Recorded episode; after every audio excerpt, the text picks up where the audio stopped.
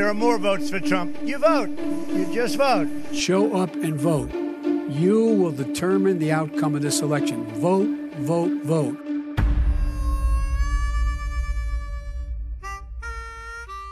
Nas sondagens mais recentes para as eleições presidenciais nos Estados Unidos, Joe Biden leva uma vantagem de 11 pontos percentuais sobre Donald Trump nas intenções de voto. 53% para Biden contra 42% para Trump. Mas o fantasma do choque entre o que as sondagens diziam e os resultados ditaram há quatro anos continua a pairar, sobretudo, sobre os democratas.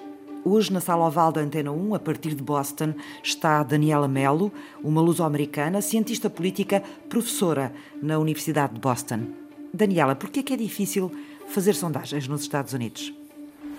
É difícil porque os Estados Unidos é um país grande, um país muito heterogéneo e com um sistema federal, em que cada Estado basicamente decide as regras do jogo eleitoral para a presidência. Então temos leis diferentes de Estado para Estado, ah, como por exemplo o voto por correio e, a contabilização do voto por correio.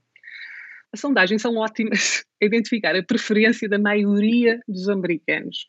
Portanto, a nível nacional, quem é que os americanos preferem? Nesse aspecto, as sondagens não falharam há quatro anos e duvido que falhem este ano. Mas Devido à complexidade do sistema federal, as sondagens podem falhar completamente na identificação do vencedor em si. Portanto, só para repetir a ideia, as sondagens são ótimas para identificar o que é que os americanos preferem, quem é que os americanos preferem mas podem falhar na identificação de quem é que realmente vai vencer o colégio eleitoral. Por que em 2016 as sondagens não bateram certo com os resultados? Quais é que foram os problemas? Os problemas que tivemos em, em 2016 não querem dizer, do meu ponto de vista, que não podemos ter confiança nas sondagens, sobretudo se olharmos para aquelas sondagens mais reputadas, tal como New York Times, Siena College, Pew Research Center, ou o famosíssimo 538 em português, uh, 538. Eu vou falar em três coisas em concreto que contribuíram para que as sondagens falhassem na, na previsão do voto.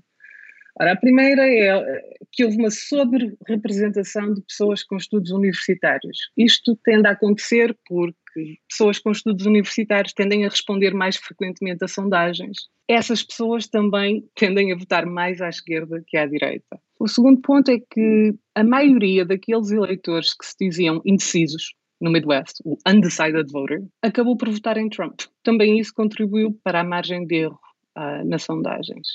E depois também muito importante, e isto tem a ver com a heterogeneidade dos estados do Midwest, houve depressão de voto nas zonas urbanas e houve subida de voto nas zonas rurais, o que, em ambos os casos, beneficiou o Trump.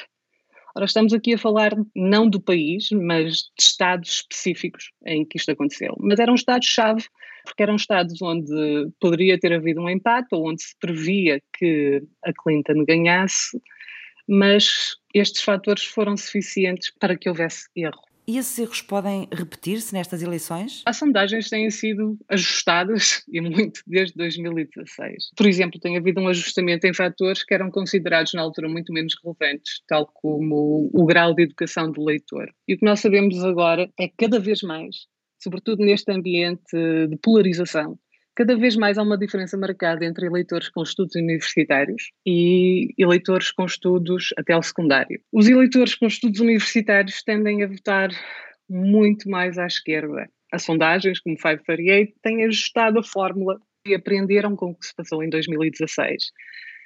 Ora, o que pode complicar muito as sondagens, obviamente, é a questão outra vez do voto por correio, porque outro dos problemas muito, muito discutidos nos Estados Unidos é que neste momento, neste ano, temos mais votos por correio do que em qualquer outro ano, uh, devido à Covid.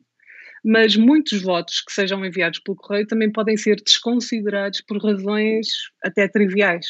Por exemplo, há estados em que cada voto tem que levar uma assinatura. Cada voto é recebido, é aberto, e essa assinatura é comparada com a assinatura que está uh, na carta de condução da pessoa que está no sistema.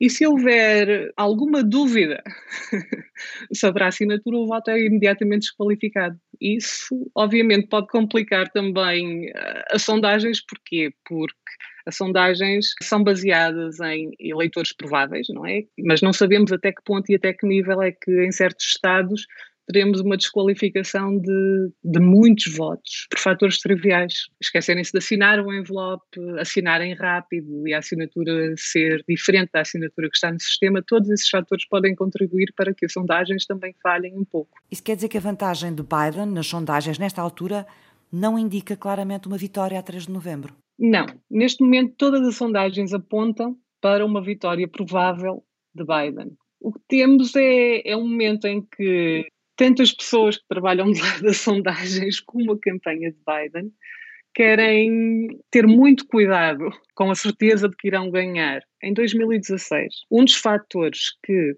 levou à desmobilização do voto urbano foi quase a certeza absoluta que as sondagens produziram naquela altura de que Trump perderia e de que a Hillary teria uma vitória absolutamente certa. E nota-se que a campanha de Biden tem lutado muito para não produzir esse tipo de efeito. Todos os anúncios de campanha de Biden na social media, na televisão, na rádio, etc., apontam para a vitória não é certa. Eu acho que há muito medo do lado da campanha de Biden de desmobilizar o voto provável por Biden, de desmobilizar o voto urbano, ao criar a impressão de que Biden irá ganhar. Os democratas tentam recuperar da noite eleitoral trágica das eleições de há quatro anos, que nenhuma sondagem conseguiu prever. Poderão eles confiar nas pesquisas desta vez? A partir de hoje, levantamo-nos, sacudimos o pó e começamos de novo o trabalho de reconstrução dos Estados Unidos. Barack Obama, 44º presidente dos Estados Unidos da América.